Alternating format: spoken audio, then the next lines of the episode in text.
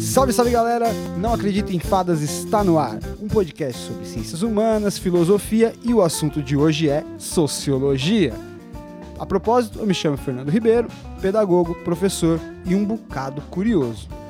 Bem, como eu disse, hoje nós vamos falar sobre sociologia e vamos falar sobre os três pilares da sociologia, ou pelo menos aqueles que nunca saem dos livros de introdução à sociologia, dos livros do ensino médio ou até mesmo aqueles no início da faculdade. E são eles: Marx, Durkheim e Weber. Vem com a gente!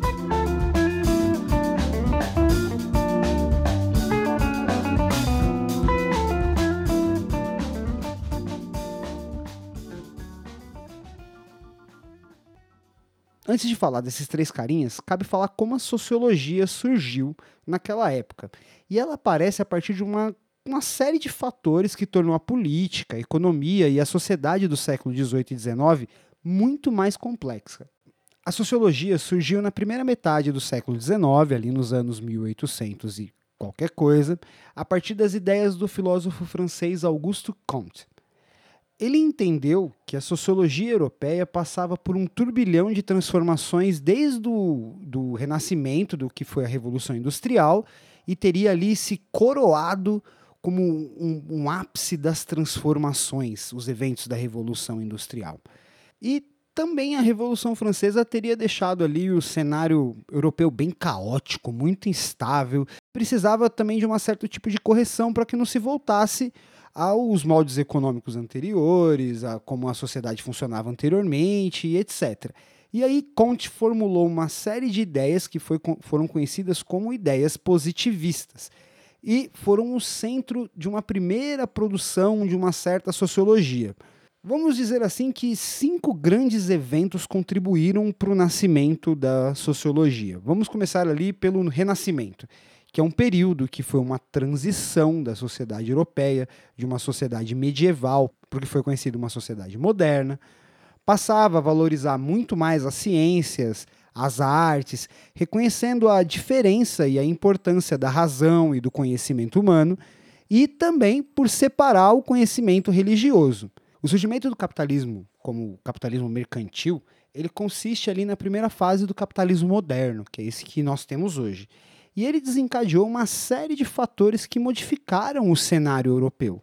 E um deles foi a expansão marítima e comercial, que possibilitou um desenvolvimento econômico muito mais complexo e a exploração das colônias situadas na, nas Américas, na África, na Índia e em parte da Ásia.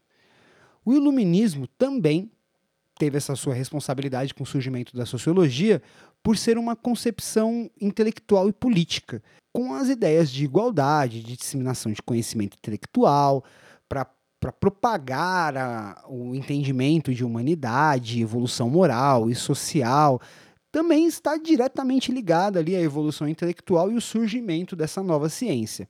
E duas grandes revoluções são muito importantes e marcantes para o surgimento da sociologia, porque elas mudam o jeito do povo europeu viver. As revoluções que ocorreram ali no século XVIII, de inspiração da Revolução Burguesa, que é a Revolução Francesa, como por exemplo a Revolução Americana, eh, elas são inspiradas nesses pensadores iluministas. E elas trouxeram uma nova forma de pensar o Estado e o governo, se afastando desse antigo regime e dando lugar a um que chamam de republicanismo, e alterou a lógica social que governava naquele momento. E a Revolução Industrial, com ela veio uma alteração na configuração populacional, devido o, o grande aumento da, de migração do, do campo para a cidade. E a Europa, então, vira ali sumariamente, o pessoal que era rural começa a virar pessoas que vivem na cidade. E os grandes centros urbanos surgem muito rápido e tiveram uma e não tiveram estrutura para abrigar tantas pessoas. E os postos de trabalho também não foram suficientes para todo mundo, e o que acaba num montão de problemas sociais, problemas sanitários, que deixaram um rastro de doença, fome, miséria, desigualdade social, uma alta taxa de criminalidade, e tudo isso levam fatores negativos. A Revolução Industrial ela, ela vai promover uma série de benefícios ligados ao desenvolvimento tecnológico, ao desenvolvimento de conhecimento, mas também vão promover uma série de problemas sociais que vão cair ali na Europa daquele momento. Diante de tantas mudanças que tornaram a vida nas cidades muito mais complexa, foi necessário estabelecer uma forma de entender essa nova Europa, muito mais desenvolvida em certos aspectos e muito problemática por outras. E como que a Revolução Francesa contribuiu para o surgimento da sociologia? Diante de, desses fatores que influenciaram o surgimento da sociologia, a Revolução Francesa ocupa um papel de destaque. Os revolucionários daquele período, eles acabaram com o antigo regime francês e abriram os olhos do mundo para a necessidade de uma política menos exclusiva, que não operasse por meio de um sistema estratificado, que não se justificasse na suposta vontade divina. Uh, e houve com a Revolução Francesa um estabelecimento de uma política, de uma certa política laica, sem ligação com a religião, se podemos dizer assim. Para dar lugar à justificativa divina e fundar um Estado totalmente de direito, a França passou a pensar em um sistema político baseado nas ideias racionais que abraçassem a totalidade da população. E o cenário pós-Revolução Francesa ficou um pouco bagunçado.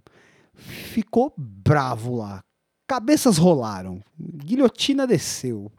Não, nossa, foi, foi embaçado.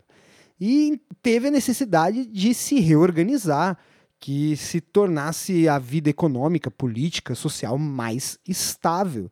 Esse foi, talvez, o maior motivador da criação do positivismo do Augusto Comte, que falamos lá atrás.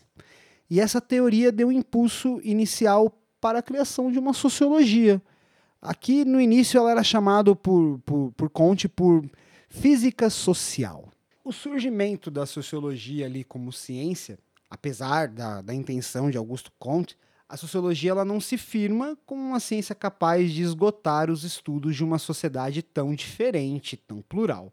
E Durkheim, considerado ali, como eu disse, o primeiro sociólogo, ele foi responsável por estabelecer um método preciso, rigoroso, que alavancasse os estudos sociológicos e colocasse a nova ciência num rol de uma ciência autêntica, sabe?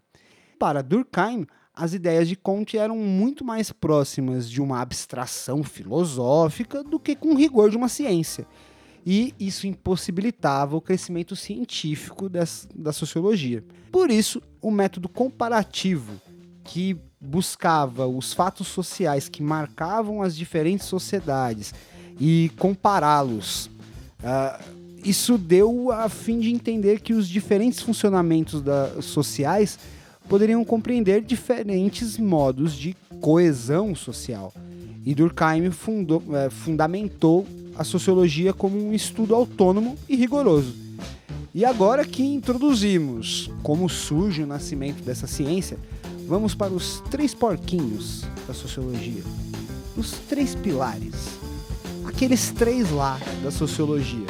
São eles: Max Weber, Emile Durkheim e Karl Marx.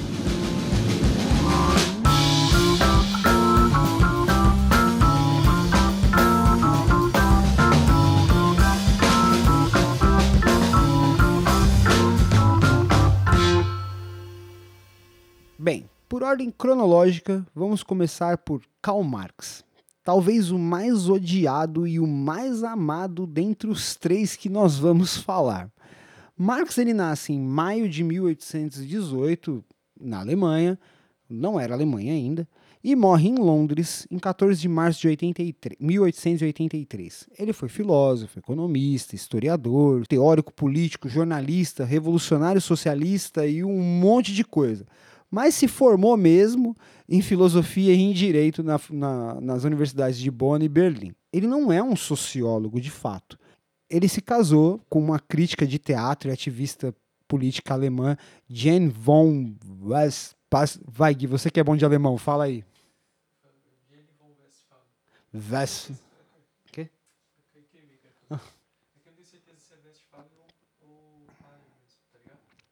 Bem, ele se casa com, com a Jenny, teve filhos, ele faz diversas publicações políticas nos jornais e etc. Isso provoca uma série de burburinhos que levam ele de um país para outro, sendo exilado com a sua mulher e filho.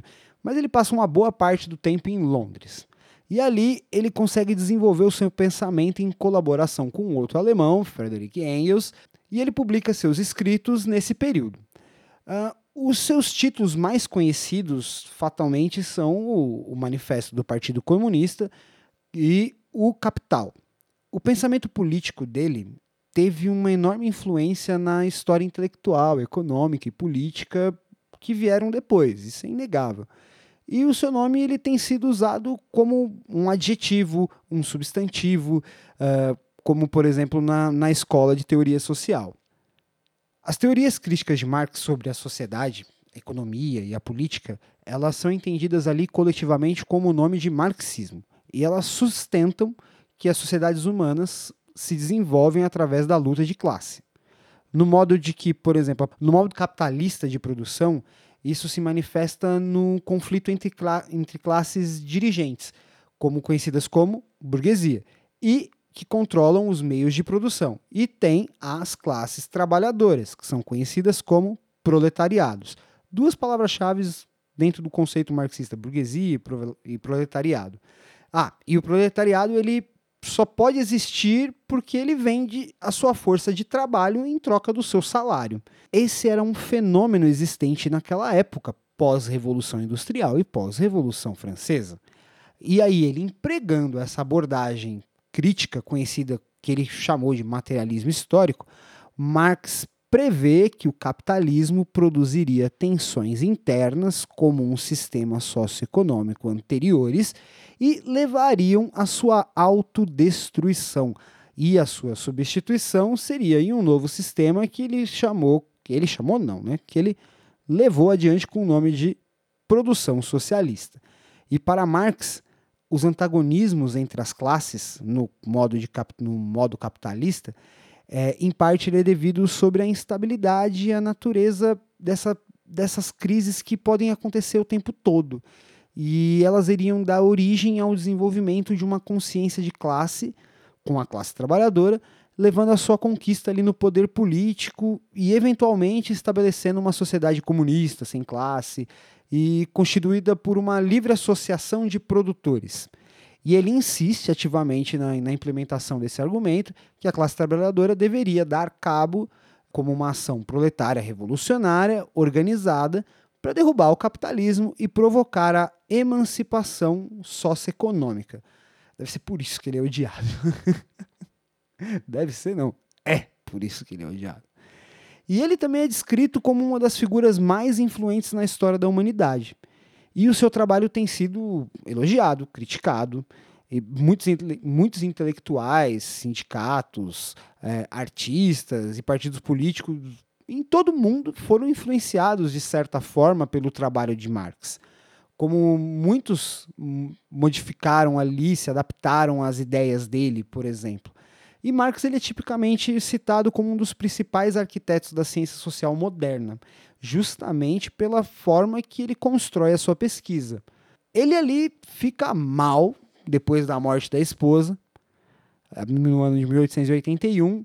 Ele desenvolveu, em consequência de vários problemas de saúde que, que ele levou ao longo da vida dele, uh, problemas pulmonares, uma bronquite braba, uh, e ele morreu dois anos depois. Ele foi enterrado numa condição de apátrida, sem pátria, porque ele foi renegado na Alemanha, ele não, ele não era um cidadão inglês, ele não era um cidadão alemão e ele foi enterrado sem pátria. E mesmo depois da sua morte, ele continuava presente nos seus textos, nas discussões acadêmicas e por aí vai. Marx nunca foi sociólogo. Marx ele tinha uma análise de, do, dos fenômenos que ocorriam na sociedade que são possíveis de ser usados para se compreender a sociedade. E por isso que muitos sociólogos usam Marx para decifrar determinados fenômenos sociais ou explicar determinados fenômenos sociais. Mesmo que ele seja odiado, mesmo que ele seja quase que religioso para alguns, de fato os seus estudos contribuíram para se analisar a sociedade moderna. Para não alongar muito, vamos para o próximo. Esse já não é alemão, esse é francês e o nome dele é Émile Durkheim.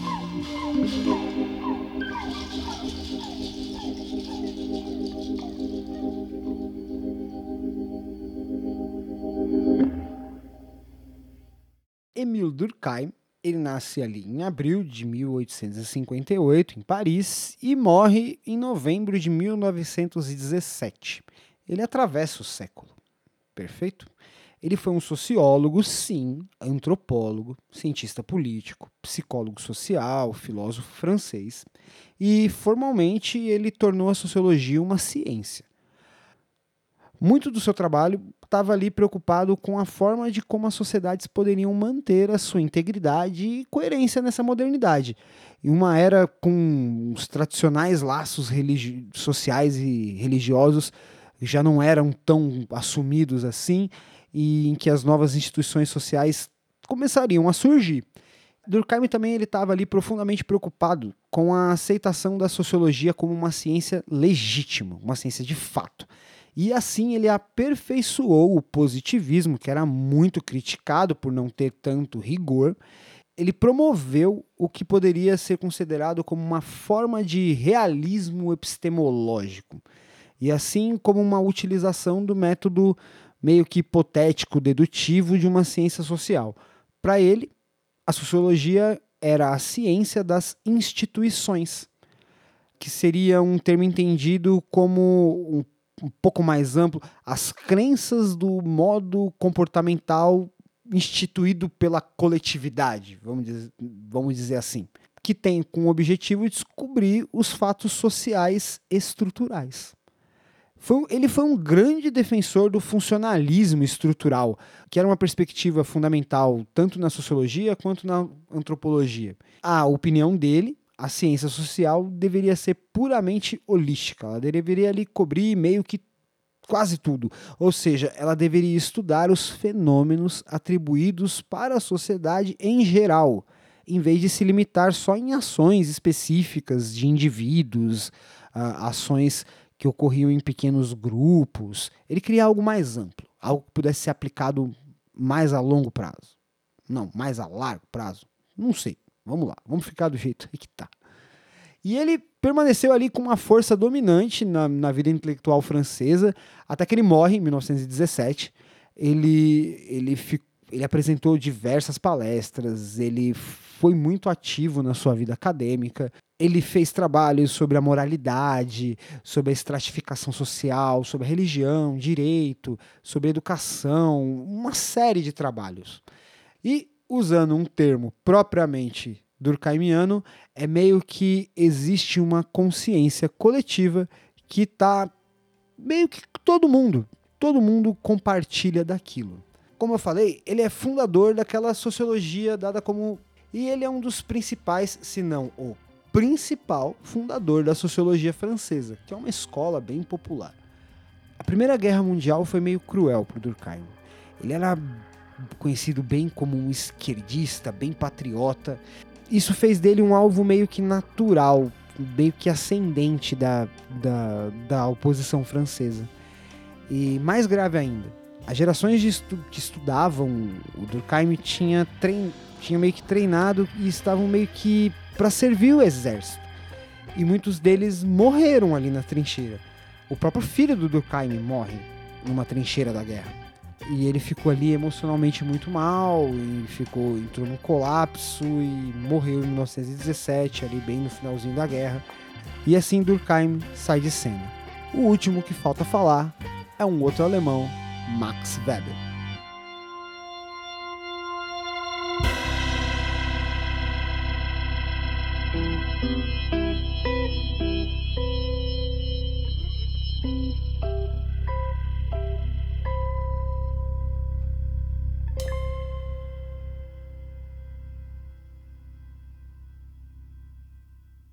Max Weber, ele nasce em 21 de abril de 1864, em Munique, na Alemanha, e ele morre em junho de 1920. Ele foi um intelectual, jurista e economista alemão, também considerado um dos fundadores da sociologia. Tinha uma família muito ativa na, na área das ciências, tanto a sua esposa quanto seu irmão. E, como eu disse, ele é, dentro do estudo moderno, ele é considerado um dos fundadores da sociologia. Mas a sua influência também pode ser sentida na economia, na filosofia, no direito, na ciência política, na administração, tá joia? Ele começou a sua carreira acadêmica ali em Berlim e depois ele trabalhou na Universidade de Freiburg e na Universidade de Heidelberg, também na Universidade de Viena. Ele trabalhou a beça. E ele é um personagem influente na política alemã da época. Ele foi consultor de, dos negociantes alemães do Tratado de Versalhes, que finalizou a Primeira Guerra. Grande parte do seu trabalho como pensador e estudioso foi reservado para o estudo do capitalismo e do chamado processo de racionalização e, desencantamento do mundo. Mas os seus estudos também foram muito importantes para a economia. A obra mais importante dele talvez seja A Ética Protestante e o Espírito do Capitalismo, que ele começa ali as suas reflexões sobre a sociologia da religião. Ele argumenta que a religião era uma das razões não exclusivas do porquê a cultura, a, as culturas do Ocidente e do Oriente se desenvolviam de forma muito diferente. Ele salientou ali a importância de algumas características específicas do protestantismo ascético, que levou ao nascimento de um capitalismo mais burocrata, de um Estado racional e legal nos países ocidentais. E um outro trabalho importante dele também é a política como vocação. Nesse, ele define o Estado como, abre aspas aqui, uma entidade que reivindica um monopólio de uso legítimo de força física. Ali ele, dele, ele, ali ele faz uma definição que que, como eu posso dizer, que se tornou central no estudo da moderna da, da ciência política moderna. E as suas contribuições são muito conhecidas e muitas vezes são referidas como tese de Weber. Um dos principais objetos de estudo de Weber na sociologia foi mesmo o capitalismo e o protestantismo, levando o que ele levou ele a desenvolver uma sociologia ali da teologia, vamos dizer assim. E a visão weberiana do capitalismo era muito diferente da visão marxista. Enquanto Marx viu o capitalismo a exploração do proletariado pela burguesia, Weber via diferente. Ele encarava como o fruto de um ideal, o ideal do capitalismo. Não era algo mais entre duas classes, e sim sobre uma ideia sobre o que era profundamente o capitalismo, isso para Weber. Para ele, com o ideal, o capitalismo promovia uma espécie de racionalização do trabalho e do dinheiro, sendo sustentado pela prosperidade e pela capacidade que você poderia ficar cada vez mais rico. E Weber foi profundamente influenciado pela filosofia alemã, por exemplo, de Immanuel Kant, que sustentava esse tal idealismo. E para Kant, o plano das ideias e os conceitos deveriam pautar todo o trabalho filosófico e que partia da prática para chegar aos conceitos mais puros, ou como ele mesmo dizia, a priori.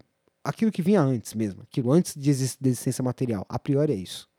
E Weber acreditava que o capitalismo originava-se como esse ideal, com um espírito, e a partir disso, esse sistema ia sendo construído como uma prática. Com uma base nesse ideal, ele, surge, ele surgiu a noção de administração como ciência, por exemplo, que era capaz de promover o crescimento do próprio capital, o crescimento da sua empresinha, da sua lojinha e etc. E o método de Weber discorda muito do método de Durkheim, que buscava buscar os fatos sociais que repetem em todas as sociedades e são invariáveis.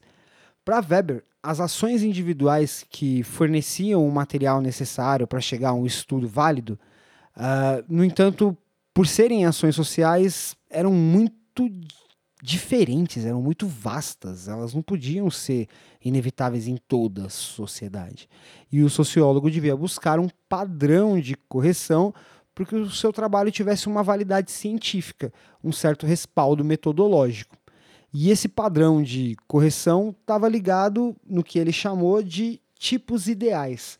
Ficava ali meio para estabelecer um comportamento padrão, tá?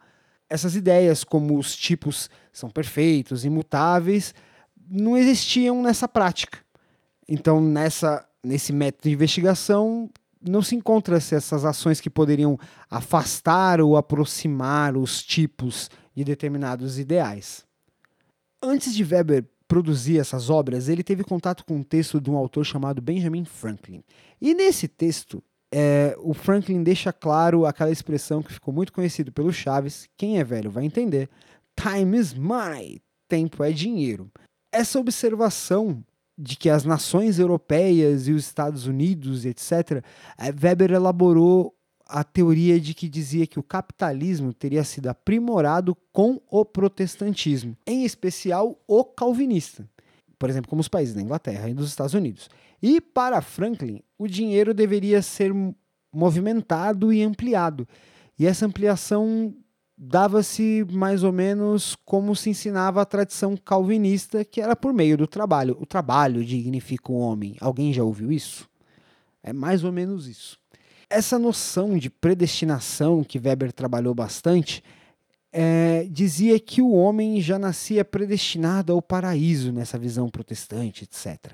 E a maneira de, de se saber se determinada pessoa ia para o céu e como medir esse sucesso era o trabalho e a sua resistência ao pecado.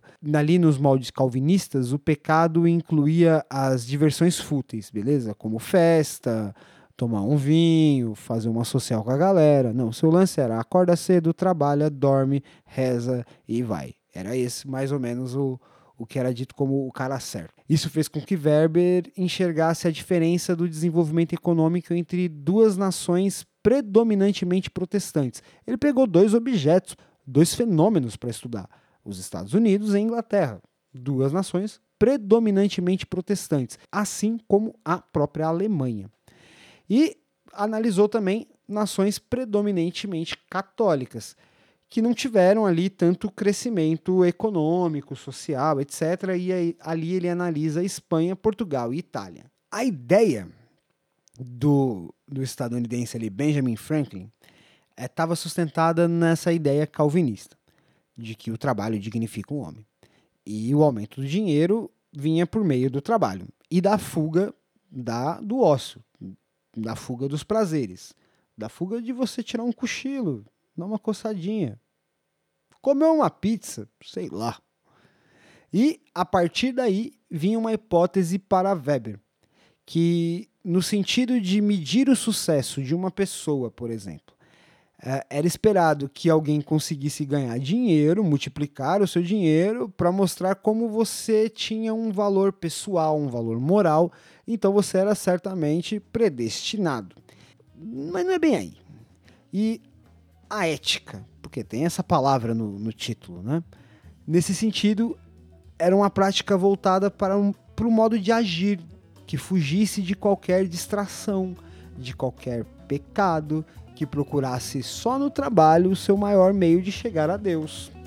Weber não fala só sobre a religião e como as sociedades, como as, as sociedades predominantemente protestantes ou predominantemente católicas se desenvolverem, se desenvolverem de determinada forma. Não, ele fala sobre dominação legal, jurídica, ele fala como a, a, a sociologia política pode interferir nesses acontecimentos e fenômenos sociais e por aí vai. É, não, como eu disse, não é à toa que está ali entre os três principais.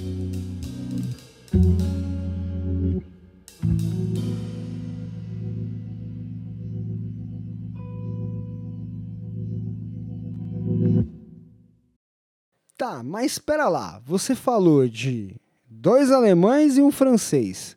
E que cargas d'água isso vai me importar aqui no Brasil? É porque eles influenciaram a gente também. Antônio Cândido, que é um pesquisador, ele estabeleceu que houve dois movimentos importantes na sociologia brasileira entre os anos de 1890 e 1940, e um outro a partir de 1940. Para Antônio Cândido, o primeiro período ele não era movido por sociólogos especializados, é, por estudiosos ali que senta a bunda e lê e vara a tarde pesquisando e tudo mais, sabe, que tentavam conhecer a cultura e a sociedade brasileira de forma geral ou global. Mas ali, a partir de 33, que os estudiosos de sociologia passaram a trazer uma certa produção sociológica mais brasileira, mais especializada. E todos eles eram formados na USP, na Escola de Sociologia e Política, que teve ali a sua fundação no ano de 1934. E no ano da sua fundação, eles trouxeram uma porrada de professores franceses que já estavam muito habituados às pesquisas sociológicas e políticas e antropológicas, etc. Ali no início, a sociologia ela era estudada muito por juristas que tinham ali como objetivo estabelecer um parâmetro de um Estado brasileiro, uh, pautados pelo evolucionismo e por uma política mais democrática e tal. Depois dos estudos de Gilberto Freire, de Sérgio Buarque de Holanda, de Caio Prado Júnior, é, que foram obras da sociologia brasileira ali mesmo, sobre analisando o Estado brasileiro, eles começaram a trazer movimentos que transformaram a sociedade brasileira não só como uma, um objeto de estudo, mas também como um objeto de prática.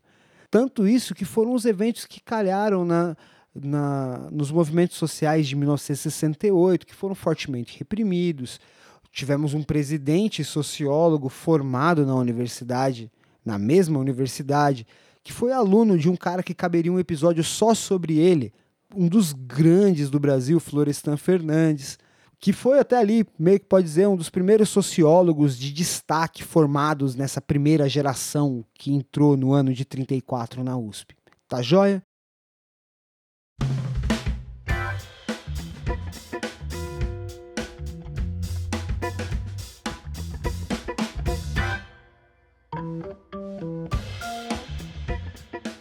Então, para resumir, fechar, acabar, dar por encerrado, que oração, Gui?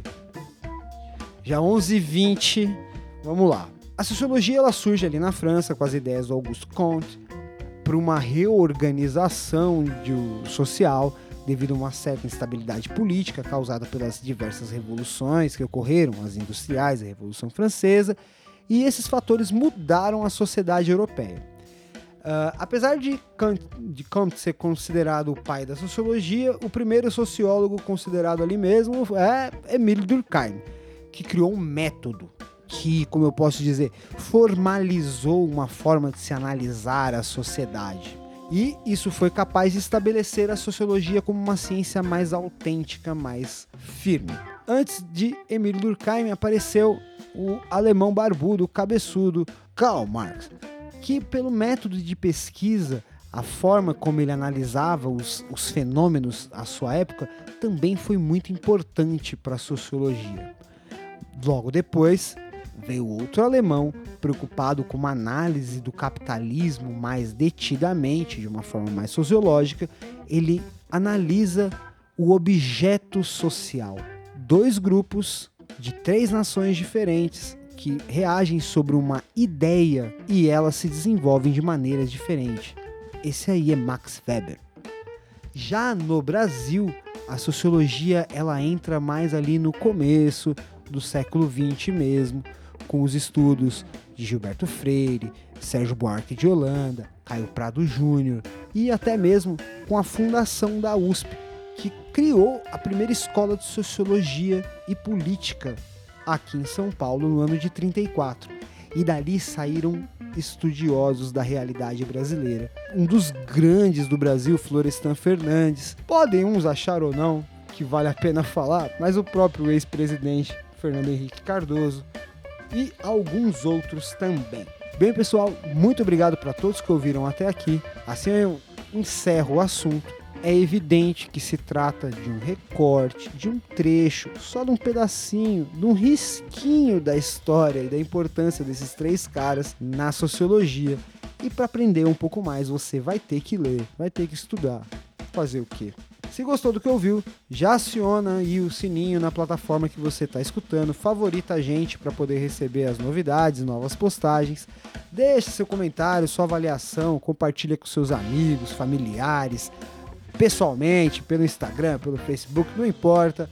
Compartilha aí que vai ser maneiro e vai ajudar a gente a continuar produzindo mais conteúdos como filosofia, sociologia, atualidades e o que mais a gente quiser falar. Ah, falando em redes sociais, nos siga lá no Instagram, arroba não acredita em fadas oficial, separado por pontos, tá joia? Marca a gente, vai ser maneiríssimo ver o feedback de vocês. Esse podcast é uma produção de Magic House Records, com apoio técnico de Gui Andrade. Roteiro e pesquisa são meus. As músicas que vocês ouviram aí no decorrer desse programa é do grupo Hammond Grooves. Muito obrigado, até a próxima. Valeu!